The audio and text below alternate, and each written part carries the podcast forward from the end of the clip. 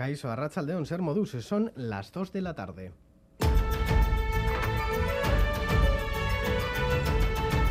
Crónica de Euskadi con Lier Puente. Gobierno de Sánchez lo ha decidido, cambiará la ley del solo sí es sí tras más de 200 rebajas de condenas. Las revisiones fuerzan a la coalición a dar marcha atrás y a revisar el texto. Fuentes de Moncloa han confirmado a Radio Euskadi que PSOE y Unidas Podemos contribuirán juntos a resolver los efectos indeseados de la ley. Son conscientes de la situación creada.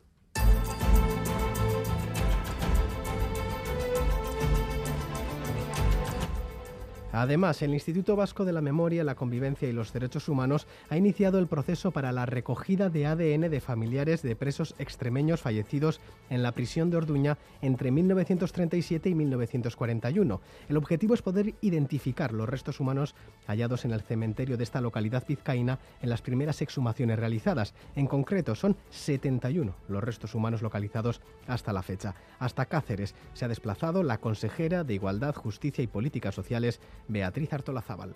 Nuestro viaje a Castuera tiene por objeto dar a conocer los trabajos que estamos desarrollando en la localidad vizcaína, donde hemos hallado ya restos de 71 personas y donde se ha habilitado un columbario para su descanso y recuerdo.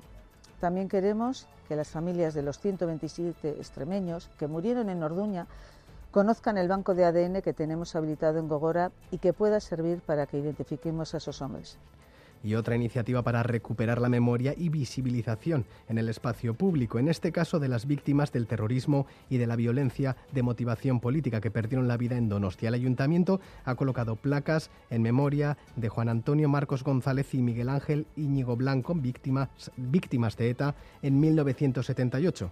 Con este acto suman ya 26 placas. En Goya, alcalde.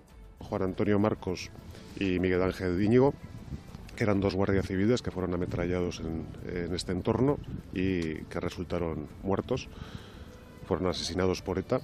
Y hoy pues les hemos querido recordar, hemos querido dejar un recuerdo perpetuo aquí, en el lugar en el que sucedió, y traer también eh, a la actualidad no solamente el asesinato, sino cuál fue el contexto que tuvieron que vivir las dos familias de estas personas la última sentencia que obliga a la Academia de Arcaute a readmitir a los aspirantes que no contaban con el perfil de euskera supone para el PNV supone para el PNV que no se está valorando la normalización lingüística. Para EH Bildu están siendo los jueces quienes marcan las políticas lingüísticas. Los socialistas creen que esos perfiles se deben adecuar a cada realidad lingüística. El Carrequín Podemos pide garantizar la atención en euskera, pero también el acceso igualitario a un puesto en la administración. Para Pepe Ciudadanos, la exigencia del euskera es desmesurada y para Vox discriminatoria. Escuchamos a Aitor Urrutia, Nerea Cortajarena, Eka Enrico, Isa González, Laura Garrido y Amaya Martínez en Parlamento en las ondas de Radio Euskadi.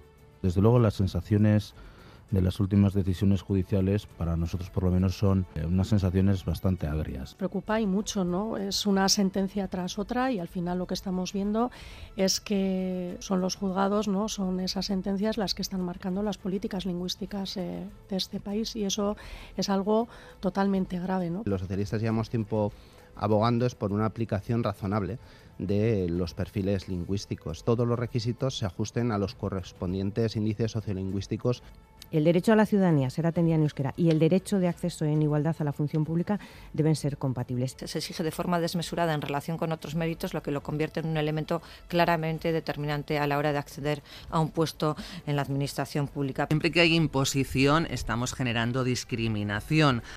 Y en Navarra, el sindicato médico ha rechazado la última propuesta del Departamento de Salud y mantiene su convocatoria de huelga indefinida a partir del próximo miércoles 1 de febrero. Alberto Pérez, portavoz.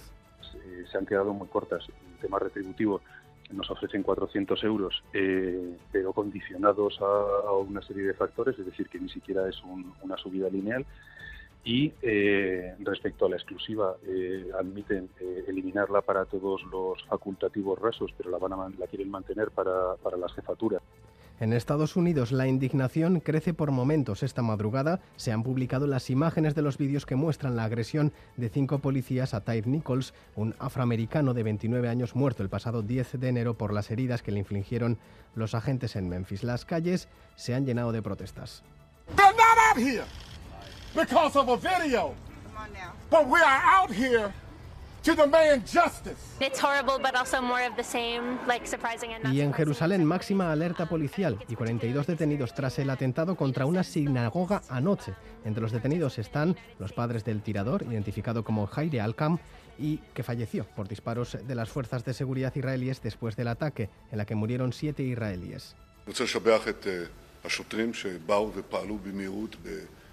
El primer ministro de Israel, Benjamín Netanyahu, asegura que se han adoptado medidas horas después de este tiroteo. Y en casa, un hombre y una mujer han sido detenidos por la Ertzaintza en Guetaria acusados de robar en un domicilio en el que presuntamente sustrajeron distintos enseres, así como llaves de vehículos, documentación y dispositivos electrónicos que usaron después para realizar compras fraudulentas. Por su parte, agentes de la Policía Foral de la Comisaría de Tafalla han detenido en Caparroso a una pareja de 38 y 39 años como presuntos autores de un delito de tráfico de drogas. El hombre portaba en el bolsillo de su abrigo dos papelinas de aluminio con heroína y 220 euros en efectivo. La mujer, dos bolsillas de speed.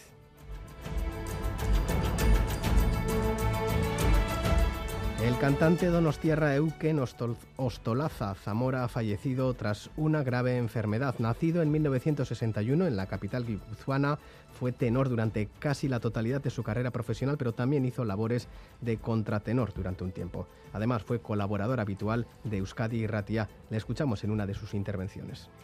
Zer bonjour, osongi, behin noski. Parisen beti osongi, eta donostian ere beti ongi.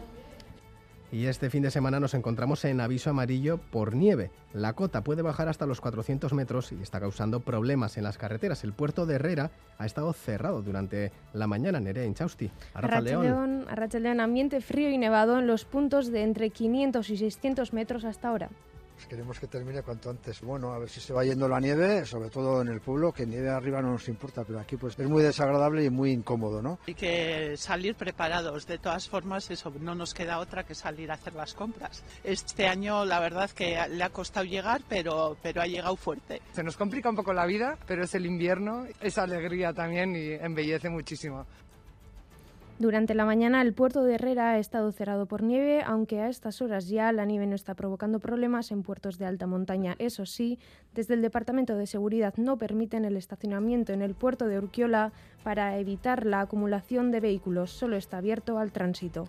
Conoce- En carreteras, Sí, en en carreteras sin problemas, pero se pide precaución en puntos de alta montaña de manera generalizada. Conozcamos la previsión meteorológica de Euskalmet de la mano de Jayone Munarri, Zarrachaldeón. Caixo Arrachaldeón, durante la tarde seguiremos con este ambiente frío y el viento del norte o nordeste seguirá además acentuando este frío, sobre todo en la cuenca del Ebro y también en la costa y zonas de montaña. Seguimos con chubascos débiles y ocasionales, eh, sobre todo en el norte, con una cota de nieve que se va a situar en torno a 500 o 600 metros por la tarde, pero al final del día podría situarse entre los 400 y los 600 metros. En cambio, en el sur de Álava y mitad sur de Navarra, a pesar de la nubosidad, el tiempo se mantendrá seco. Y el domingo comenzaremos el día en la misma tónica, con chubascos ocasionales en el norte y una cota de nieve relativamente baja, pero durante la mañana las precipitaciones se irán remitiendo y durante la tarde la nubosidad irá a menos, sobre todo en el interior y especialmente en el este, es decir, sobre todo en Navarra. Así que ligera mejoría para la tarde, pero el frío nos va a seguir acompañando ya que las máximas se van a quedar en valores similares eh, a los de hoy y además el viento del norte pues tendrá continuidad. Por tanto, el domingo seguiremos con temperaturas invernales, pero las precipitaciones en general irán remitiendo para el mediodía.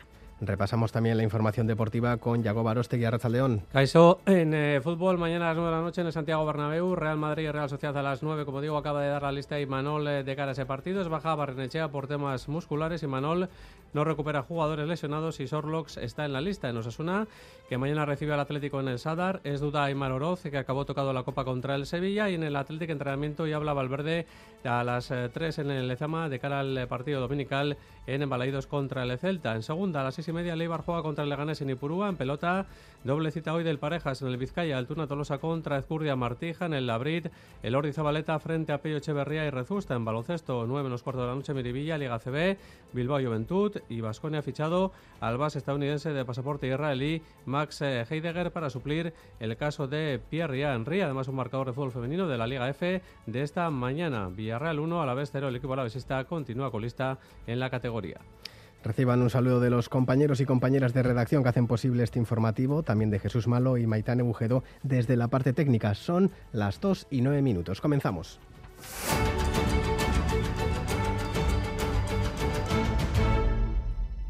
Acto de memoria histórica en Badajoz, eh, pero con mucha relación con nuestra tierra. Una delegación del Gobierno vasco encabezada por la consejera de Igualdad, Justicia y Políticas Sociales, Beatriz Artolazábal, se ha desplazado hasta Extremadura para dar detalles de la búsqueda de familiares de los presos fallecidos en el campo de concentración y prisión de Orduña entre 1937 y 1941. La mitad de los casi 4.000 presos registrados en la prisión de Orduña procedían de Extremadura. Perú Arregui. De los casi 4.000 presos trasladados desde Castuera a Orduña en 1937, la mitad eran extremeños, al igual que los 127 de los 225 fallecidos en ese penal, según la documentación histórica existente.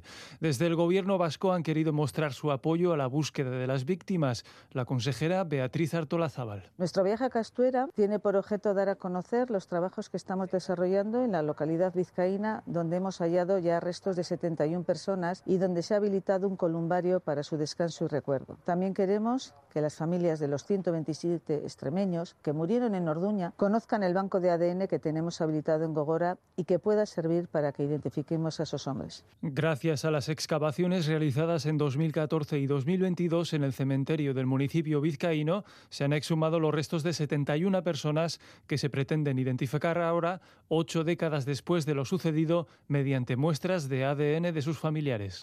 O sea, literalmente mataban de hambre a los presos. Acumulaban enfermedades eh, pues respiratorias, cardíacas, de infecciones. Hay uno de, los, de las personas que fallece porque tiene la boca gangrenada. El nivel. Escucháis a Nayara Garmendia, familiar de una de las víctimas, en el reportaje publicado por Gogora, el Instituto de la Memoria, la Convivencia y los Derechos Humanos. Instituto responsable de haber contactado a día de hoy con 41 familias y que llama a los que no se hayan puesto en contacto ya para poder seguir identificando a las víctimas. Y en Donostia el ayuntamiento ha colocado esta mañana dos placas en memoria de Juan Antonio Marcos González y Miguel Ángel Iñigo Blanco, víctimas de ETA en 1978. Con este acto sumarán 26 las placas que el consistorio ha colocado en la ciudad dentro de la iniciativa impulsada desde la pasada legislatura para dar visibilidad en el espacio público a las víctimas del terrorismo y la violencia política. Xavier Urteaga. La noche del 9 de mayo de 1978, Miguel Ángel Íñigo y Juan Antonio Marcos viajaban junto a otros dos agentes de la Guardia Civil en un Land Rover que fue ametrallado por dos miembros de ETA. Los jóvenes de 23 y 20 años fallecieron a consecuencia de los disparos. Ocurrió junto al cementerio de Polloe, en el Paseo Gabriel Aresti, lugar en el que se han colocado las dos placas de recuerdo. Familiares, representantes de los grupos municipales y otras víctimas han guardado un minuto de silencio y han depositado flores blancas. Los familiares emocionados han agradecido el homenaje. Para nosotros, para la familia, pues es algo muy importante, es algo que, que en realidad necesitábamos y es un poco como reconciliarse pues, con, con la ciudad, con recordar un poquito lo, lo que pasó y bueno, un acto emotivo y para nosotros pues es algo, algo importante. El alcalde, Eneco Goya, ha recordado el contexto de la época. La soledad que sintieron después de haber perdido a sus seres queridos y algo más que soledad en algunos casos, ¿no? el desprecio a su alrededor. Bueno, eso también ha pasado aquí y creo que está bien que seamos capaces de recordarlo y de hacer autocrítica sobre cuál fue ese contexto en aquel momento. Con estas son 26 las placas colocadas en la ciudad para recuperar y visibilizar en el espacio público a las víctimas del terrorismo y de la violencia de motivación política.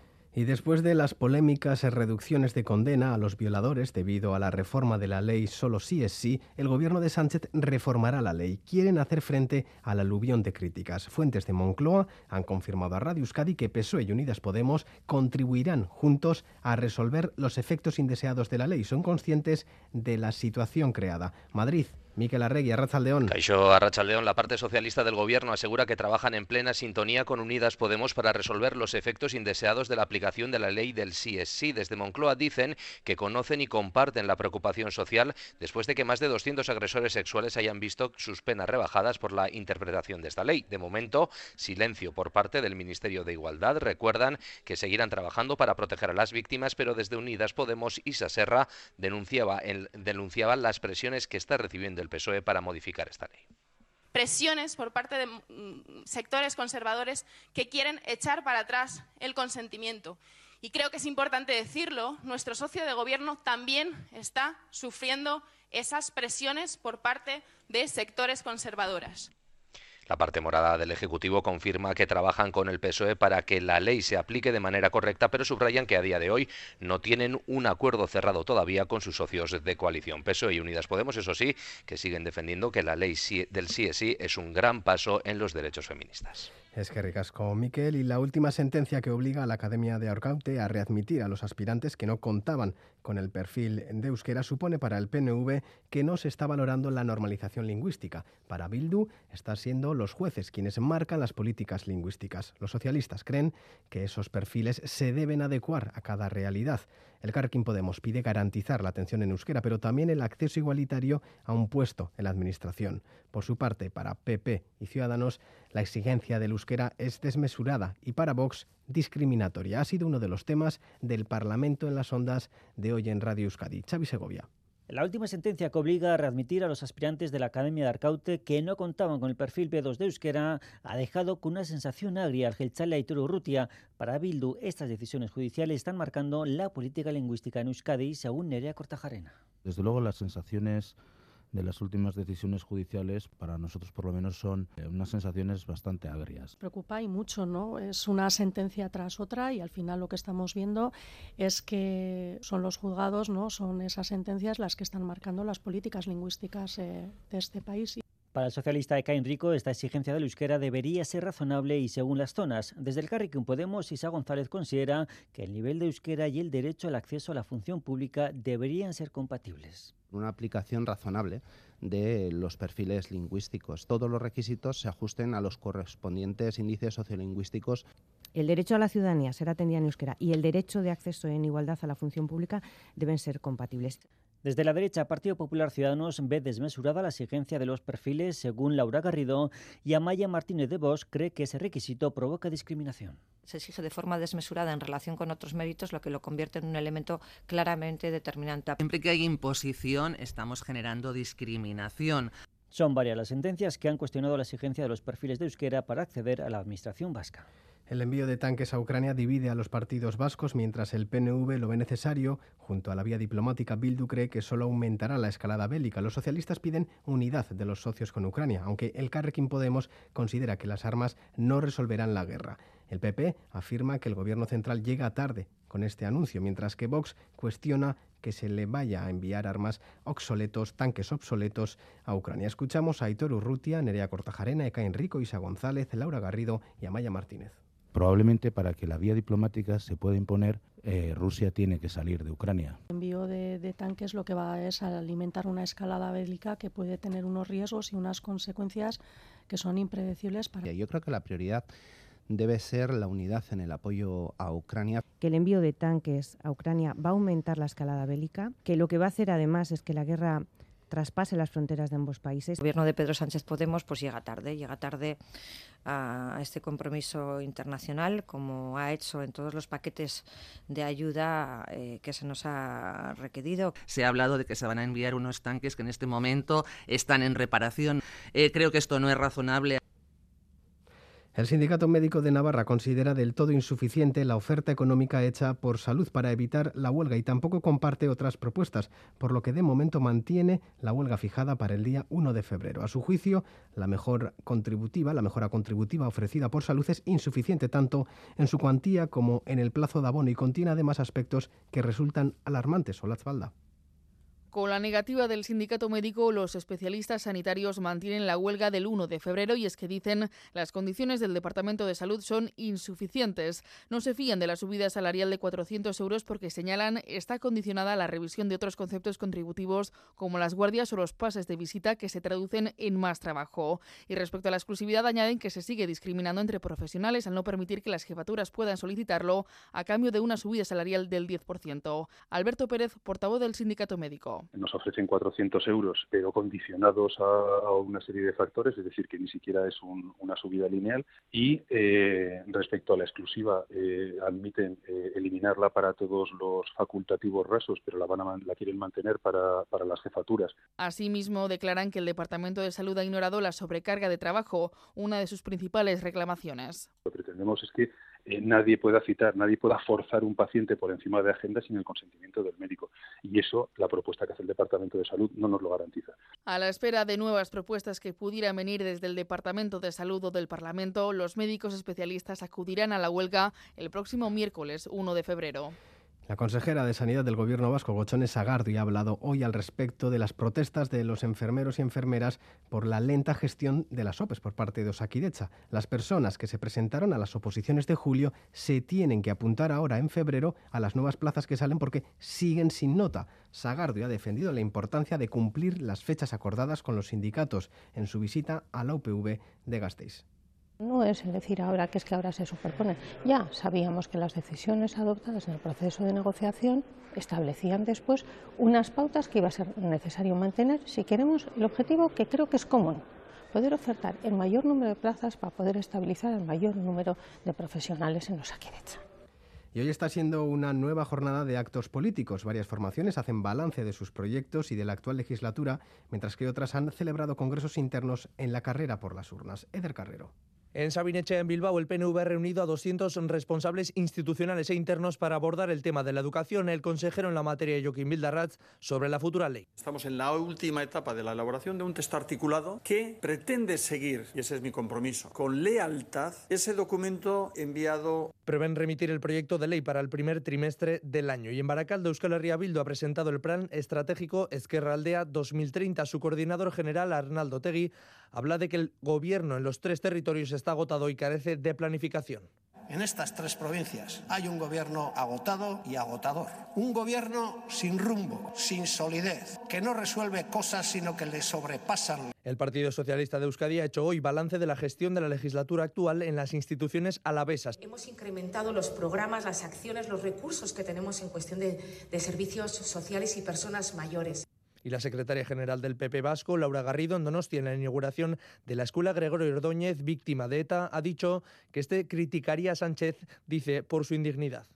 Sería también muy claro con el Partido Nacionalista Vasco, al que le diría que siguen instalados en su falsa equidistancia Mientras tanto, en Bilbao, el Partido Comunista de Euskadi ha celebrado su decimosexto congreso para aprobar la línea política del partido y su nueva dirección.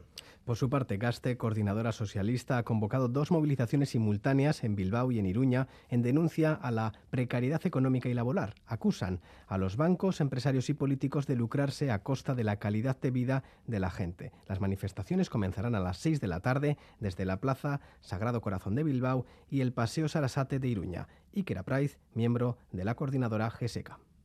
Vemos que en tiempos de crisis los banqueros y grandes empresarios están haciendo negocio a costa de nuestras condiciones de vida. Eh, por ejemplo, este último año sus ganancias han subido un 21%, mientras nuestras condiciones de vida, tanto nuestros salarios como ahorros, se han visto drásticamente devaluados. Los políticos profesionales, lejos de proponer soluciones reales para la problemática, son partícipes de la misma ofensiva. Crean las condiciones políticas y jurídicas que propician esta ofensiva y además se lucran de la misma. Esta mañana se ha organizado una concentración en la comisaría de la Erzainza del Aqua en denuncia de la contaminación del medio ambiente en Legutio. Desde las juntas administrativas de Urrúnaga y Goyain tildan de insostenible la convivencia actual con los centros de reciclaje del grupo Otuan y temen que acabe acarreando la muerte del municipio Alavés Arregui. En Legutio hay días en los que no se puede salir ni a dar un paseo, así lo expresa Maika Campo, portavoz de la iniciativa. Es que, es que es imposible, o sea, no se puede andar. Los que trabajamos en Gasteiz o en otros lugares, al final sales de casa y te cuesta llegar al coche 10 segundos, poco, pero justo en ese tiempo ya eres consciente de que huele horrible y apenas se puede respirar. Por eso han considerado movilizar a los habitantes no solo para manifestarse, también para denunciar la situación individualmente y a título personal en la comisaría de la Archainza de Lacua.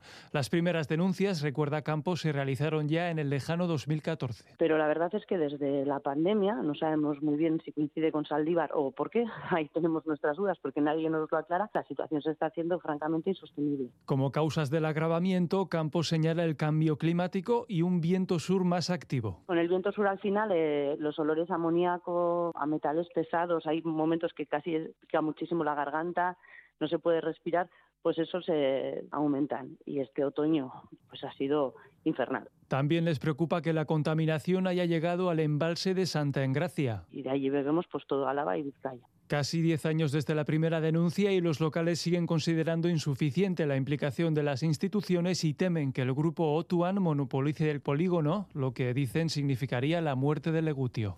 Hablamos ahora del tren de alta velocidad. Los contrarios al proyecto se están concentrando en estos momentos, desde las 2 de la tarde, en el Ateneo de Burdeos. Siguen la llamada de los alcaldes de Burdeos, Bayona e Irún. Piden la modernización de la red ferroviaria actual y no en cambio que el TAP llegue a la muga entre la Purdi y Guipúzcoa. Ya René Chegaray, el alcalde de Bayona, está participando en ella y la Asociación Ecologista CADE ha puesto un autobús para acudir. También ha ido la exconsejera regional ecologista Alice Leizaguezar. Alde egiten duguna, da orainko trainbidea arraina dezaten trainbide berri bat egiteko partez. Ez da hoiko proiektua hori, hori joanen mendeko proiektu bat da, uh, uste dut batzuk uh, edo nahi dutela beren izena historian utzi, edo interesak badituztela nunbait, ez dugu ulertzen nola oraino lotzen diren proiektu hori. Por su parte, Naisen, la Asociación de Familias de Menores Transexuales, celebran su fiesta anual hoy. 300 familias que conforman la asociación se han juntado en el Parque de la Ciencia y la Tecnología de Guipúzcoa. Han aprovechado para presentar novedades. Naisen ha creado cinco piezas audiovisuales denominadas Identidad Sexual y Diversidad para alumnos de secundaria. Escenificarán situaciones de la vida cotidiana con humor para proponer varias reflexiones. Vea Sever, portavoz en Más que Palabras en Radio Euskadi. Cada año intentamos hacer, además de los fines de semana que hacemos para encontrarnos las familias, solemos hacer una fiesta anual en esta fecha. Siempre tenemos algo nuevo que presentar. Vamos a presentar unos vídeos eh, a través de situaciones cotidianas, forma humorística. Lo que es curioso porque vamos a trabajar la transexualidad sin hablar de la transexualidad, a través de la diversidad, de la identidad, algo mucho más, mucho más amplio, ¿no? En Iparralde tenemos que hablar de un premio en el sector cultural, el premio musical que otorgan Eusko Cascunza y el Ayuntamiento de Don Iván Eloitzune. Este año lo han recibido dos artistas vascos, el chistulari Michel Echecopar y la violinista Marina Bexerese. Aitor Sagarzazu ha acudido al evento. El Ayuntamiento de Don Iván Eloizune se ha llenado para la entrega de premios de música Eusko y Cascunza. Su objetivo es reconocer artistas que cumplen el papel de eslabón en la transmisión de la música vasca. Y este año han reunido a dos músicos que colaboran de manera habitual.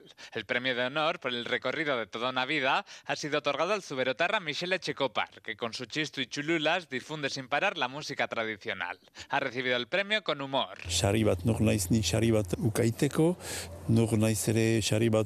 Errefusatzeko, hori eguzkia eta euria bezala funtzian eh, Euskal Herrian, eh, ez duz aukeratzen eta eskerrak. Y como otro objetivo es la transmisión entre generaciones, ha ganado el premio joven la violinista Marina Beereche, profesora del Conservatorio de Bayona, primer violín de la Orquesta de Iparralde, hace un llamamiento para mezclar distintos estilos de música. Euskal kultura biziki aberatsa da eta baditu estilo hainbat estilo nola errikoin musika biztan dena, baidan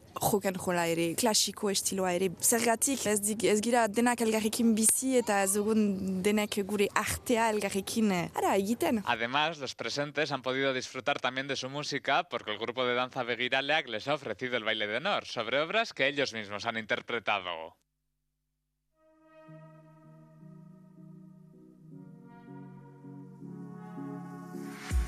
Gauerdian zelai bakarti bat Herriaren mugarrian. Zurrumurru batek apurtzen du Araneko isila. Aingerua de abruz jantzita Sispa cumple siete años en Bayona y para celebrarlo han organizado una jornada con un amplio programa. Por la noche, a partir de las 9, habrá conciertos de SMF, Garilla, Covetacey y Bulego. Terminamos el informativo con Susco Erroberak de Bulego.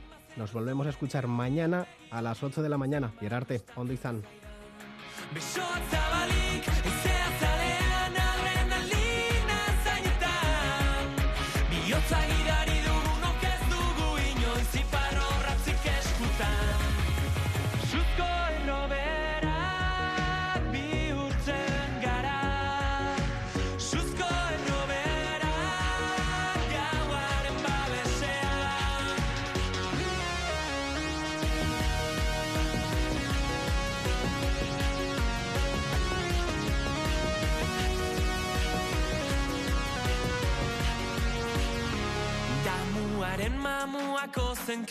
esan zuen